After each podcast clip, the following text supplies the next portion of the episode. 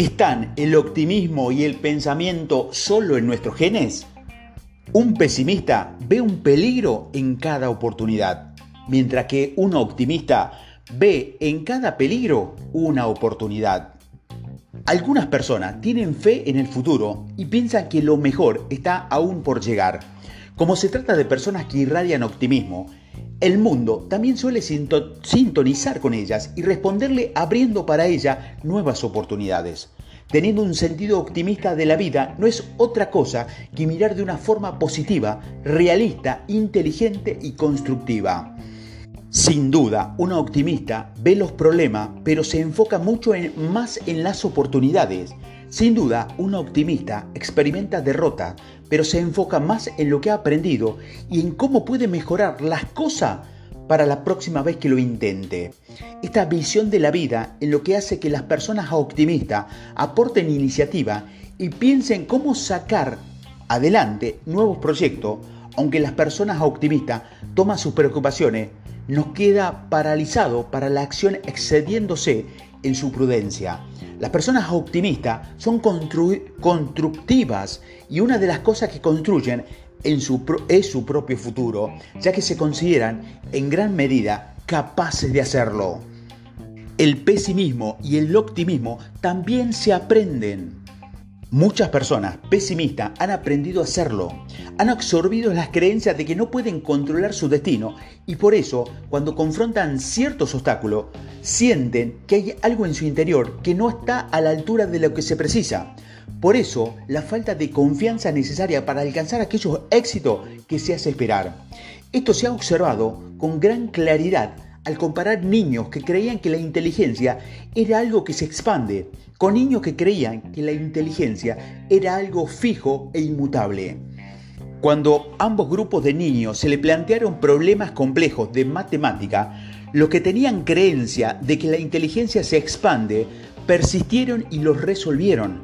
Y aquellos otros niños que tenían un coeficiente, cociente, perdón, intelectual mayor, pero consideraban que la inteligencia era algo fijo, al ver que no lo podían resolver, no resolvían esos problemas, abandonaban su esfuerzo, convencidos de que su fracaso se debía a que no poseían suficiente inteligencia para poder resolverlos.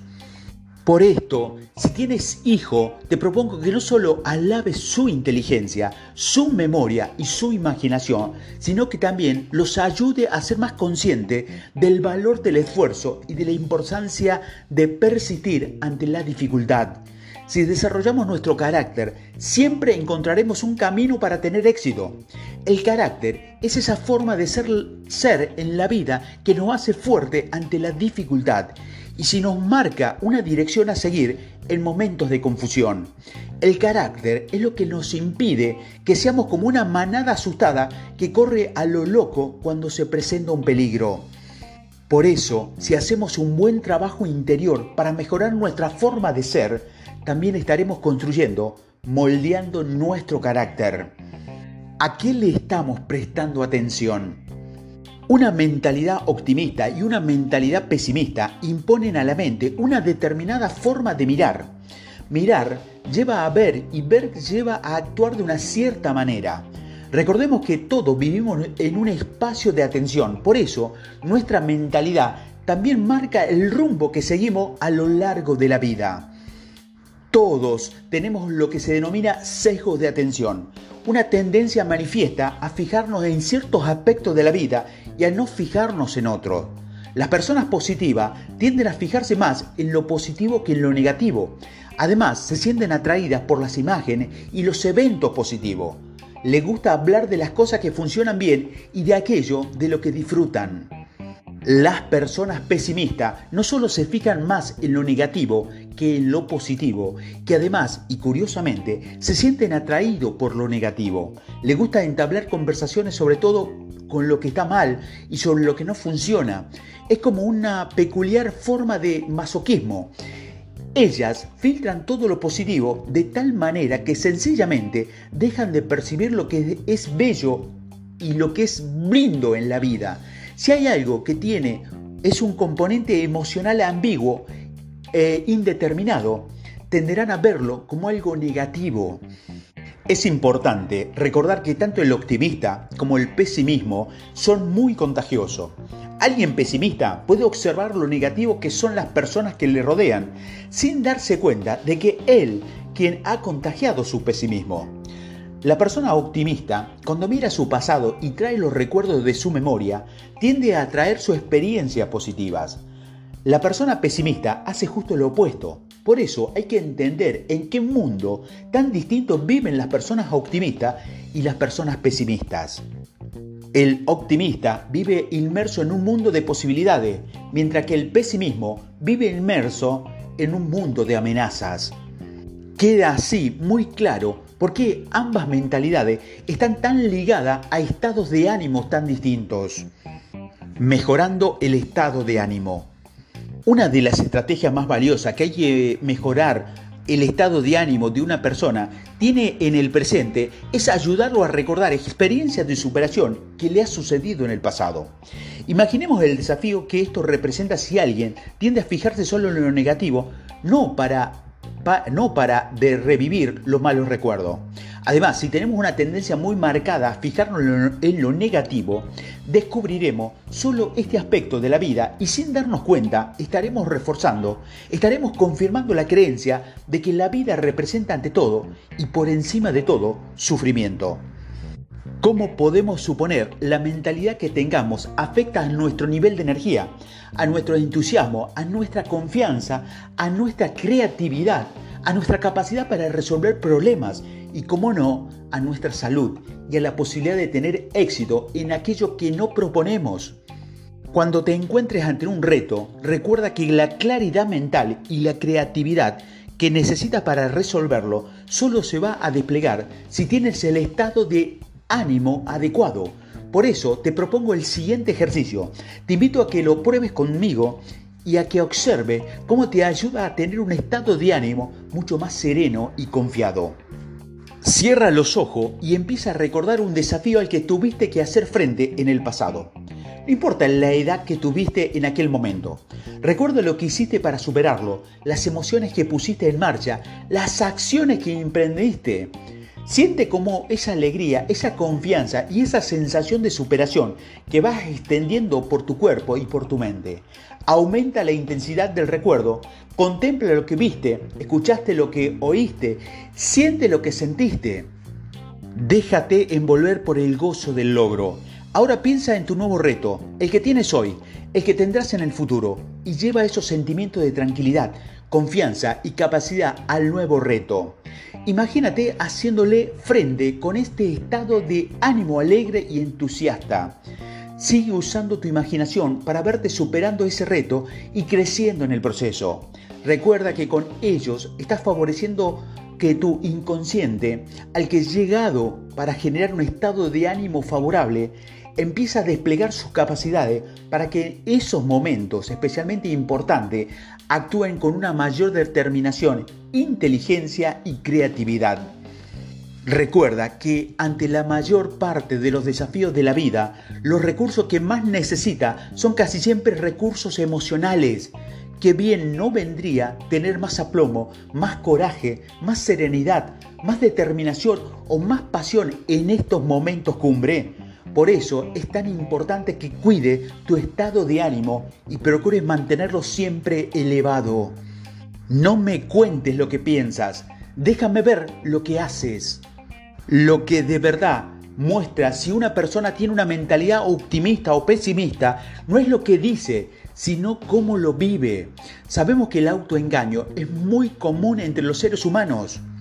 Por eso, para conocer la verdadera mentalidad de una persona, lo que hay que observar son dos cosas. La primera es su estado de ánimo, los sentimientos que transmite. La segunda es su conducta, en qué está metida, la manera en que actúa y cómo responde ante los obstáculos y las dificultades. La mentalidad pesimista y un bajo termostato de riesgo está muy conectado quien está teniendo continuamente pensamientos amenazantes y perturbadores irá desarrollando poco a poco una mentalidad pesimista que puede acabar conduciéndolo a una depresión. Suele decirse que cuando una persona está deprimida no tiene nada más que pensamientos negativos. No será igual de cierto que cuando una persona no para de tener pensamientos negativos, puede acabar con una depresión. De verdad, ¿cuánto mandan los genes?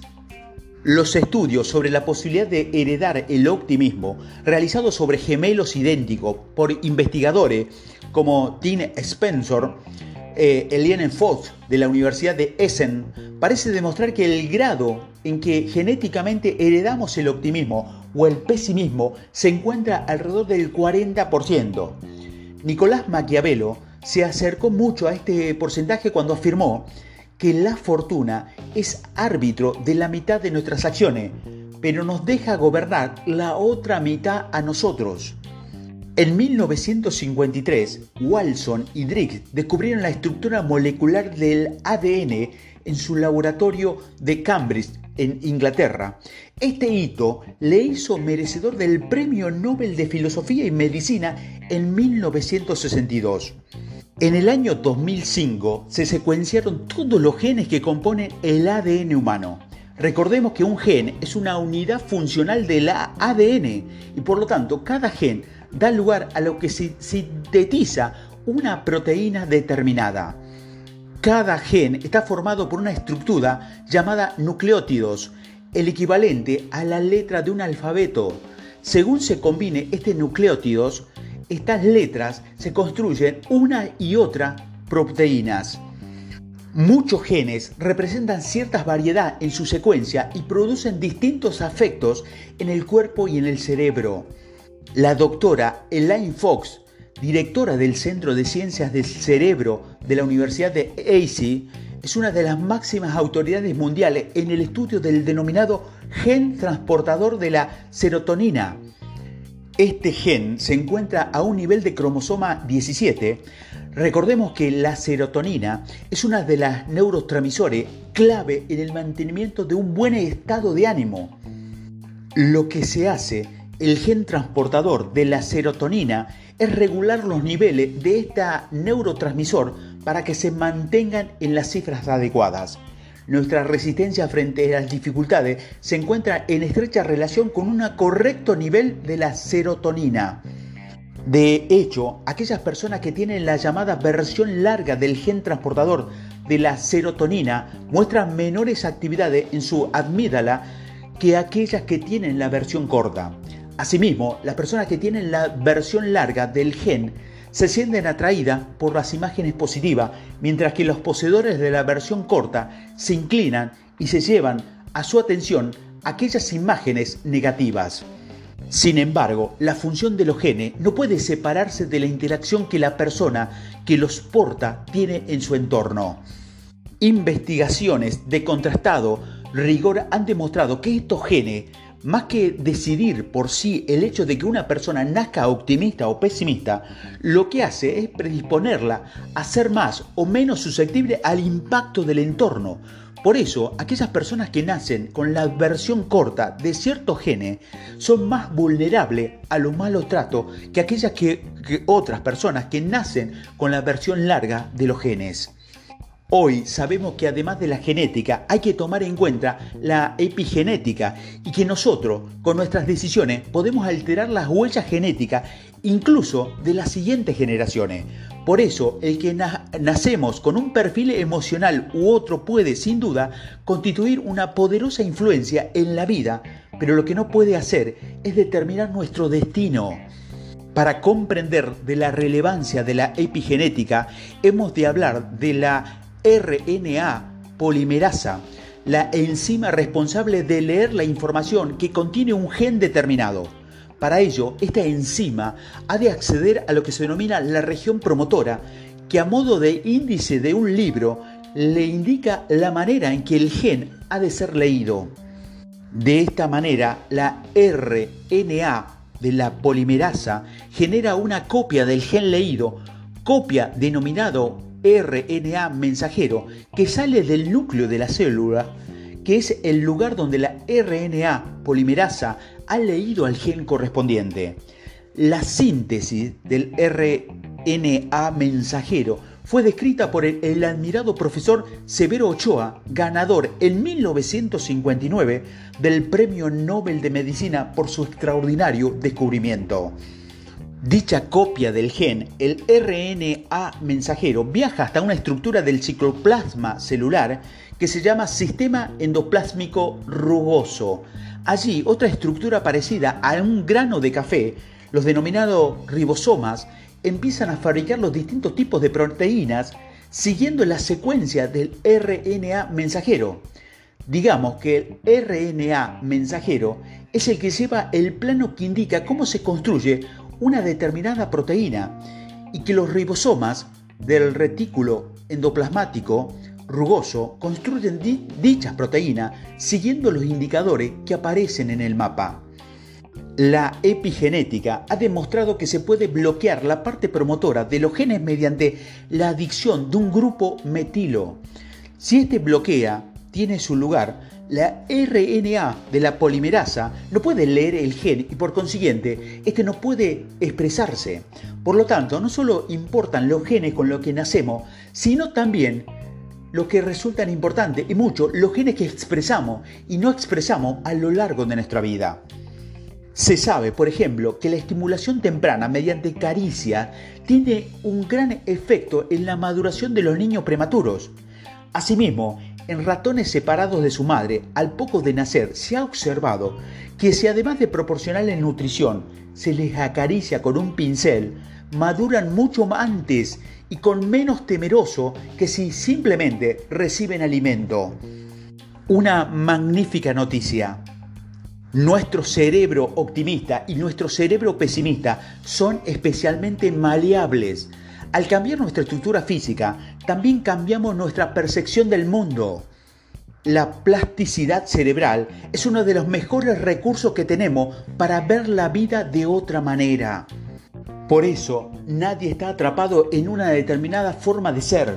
Lo que jamás harás que cambie nuestro cerebro es pensar los mismos pensamientos, sentir los mismos sentimientos y repetir las mismas experiencias que hemos tenido en el pasado. Las personas podemos reinventar nuestra forma de ser. Para poder hacerlo, para reinventarnos, hemos de adiestrar nuestra atención y fijarnos más en lo positivo que en lo negativo. También hemos de comprender que muchas veces nuestra percepción del peligro es excesiva. Ello nos alentará a atrevernos más en la vida y a desarrollar más nuestro espíritu emprendedor. Además, podemos empezar a utilizar palabras más positivas e interpretaciones de la vida que nos genera una mayor confianza y entusiasmo a lo largo del día. Si nosotros podemos empezar a cambiar por dentro, también tendremos cambio en nuestro alrededor. Hoy sabemos que si nos paramos para evaluar de alguna manera distinta y más positiva, estamos fortaleciendo la zona prefrontal de nuestro hemisferio cerebral izquierdo. Como hemos visto, dichas áreas de nuestra corteza cerebral reduce la actividad de la amígdala. Existe un haz de fibras nerviosas, el llamado fascículo uncinado, que conecta el área prefrontal medial con la amígdala.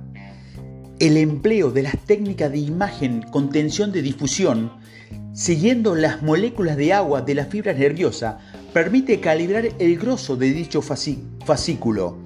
Cuando mayor es el grosso del fascículo uncinado, mayor es la capacidad que tenemos de controlar nuestra amígdala y menos tenso y ansioso que eh, eh, eh, podemos vivir. Porque el pensamiento positivo y las relaciones afectivas, el ejercicio físico, la meditación y el sonreír aumenta el grosso del fascículo unsignado, la percepción del control y la salud. Todos sabemos que vivimos en un mundo de gran incertidumbre y de cambios vertiginosos. Ello no debe asustarnos para nada, pero si no, si nos debe conducir a desarrollar algunas estrategias para que la amígdala no nos secuestre y no se active con demasiada intensidad nuestro sistema nervioso simpático. Una cosa es estar en modo alerta y otra muy distinta es estar en modo de alarma. Por eso, una de las cosas más importantes que tenemos que hacer en cualquier situación compleja con la que nos encontremos es alcanzar la sensación de que controlamos algo, lo que sea, desde el ritmo de nuestra respiración hasta las palabras que decimos. Si creemos que tenemos cierto grado de control sobre una situación, por complicada que ésta sea, será mucho más fácil de afrontarla. Lo que hay que evitar a toda costa es quedar bloqueado por la reacción del pánico desencadenado por la amígdala que nos convierte en personas irritables y huidicidas. Por eso, toma inmediatamente el control de tu respiración. Respira despacio y profundo. Hincha bien el abdomen y los pulmones. Cada vez que hagas este tipo de respiración, estarás poniendo en marcha el sistema nervioso parasimpático, que es el que te puede devolver la serenidad, la claridad mental y la confianza que ahora necesitas. Esta estrategia es de tanta importancia que insistiré en ella en varias ocasiones. La relevancia de esta sensación de control sobre la propia vida queda muy patentada en los trabajos realizados por los psicólogos Judy Rodich y Ellen Langer, de lo que tuve noticia hace muchos años. Rodin y Lander estudiaron a un grupo de personas de avanzada edad, residentes en un centro llamado Arden House al comienzo de la investigación, todos los participantes fueron sometidos a un chequeo para comprobar que tenían buena salud. Realizado el chequeo, se les dividió en dos grupos. A uno de los dos grupos se le concedió cierta autonomía para gestionar su vida. Podían organizar su comida, las horas de su paseo y otras pequeñas cosas. Los integrantes del grupo seguían los procedimientos habituales establecidos en la residencia. El estudio se prolongó durante 18 meses. Los resultados fueron sorprendentes. Todos los residentes que habían fallecido o habían padecido alguna enfermedad se encontraban en el grupo que habían seguido pasivamente los hábitos del centro. La conclusión parecía que ser que si se tiene alguna sensación de control sobre la propia vida, esta se alarga. Por eso es importante que dediques todos los días un poquito de tu tiempo, aunque sea solo cinco minutos, a reflexionar y a planificar tu nuevo día. Determina cuáles son las dos cosas más importantes que vas a conseguir hacer durante esa jornada y comprométete a llevarlas a cabo. Recuerda que si te encuentras con una situación inesperada y te sientes asustado o confuso, has de tomar inmediato control de tu respiración. Haz que la respiración se haga más lenta, calmada y serena. Tal vez tendrás que hacer un esfuerzo porque notarás como si el pecho te contrajera e incluso que tu respiración se vuelva más rápida y superficial. Recuerda que hay mucho en juego y aquí está el fracaso o no de una opción. Tú ya sabes cómo es el estado de ánimo que tengas que repercutir en tu inteligencia y en tu creatividad. Necesitas de toda tu inteligencia y de toda tu creatividad para salir airoso de esa situación. Si el reto de controlar tu estado de ánimo te pilla en medio de una reunión, no te inquietes lo más mínimo, quédate en silencio y enfócate hacia tu respiración.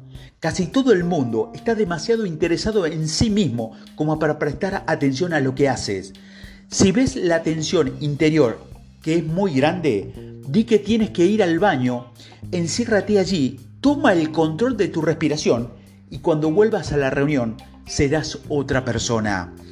Contribuye también al bienestar de otros.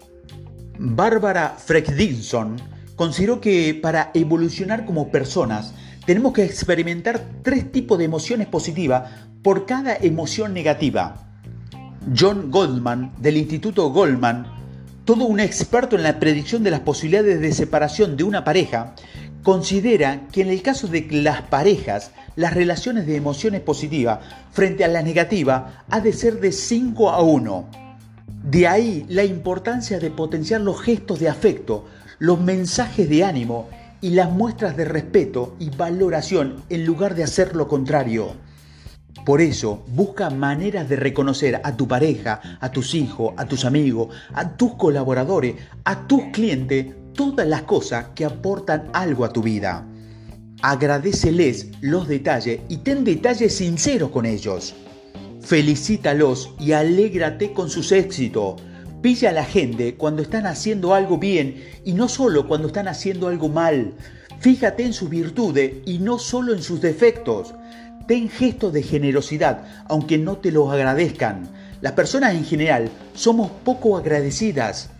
Sé generoso con los demás, no porque les vaya a agradecer, sino porque para ti la generosidad es en sí misma un valor. Recuerda, para el ego, dar es perder, pero que en realidad dar es ganar. Hemos dedicado los audios anteriores a conocer un poco mejor nuestro cerebro y a nuestro impacto en nuestro cuerpo. Llega ahora un gran desafío, el de entender a un nivel aún más profundo y sutil cuál es el camino que podemos seguir para aflorar todo nuestro potencial. Por eso, construyendo sobre lo que hemos visto con anterioridad, vamos a saltar al siguiente nivel, a la siguiente etapa, a la de superarse.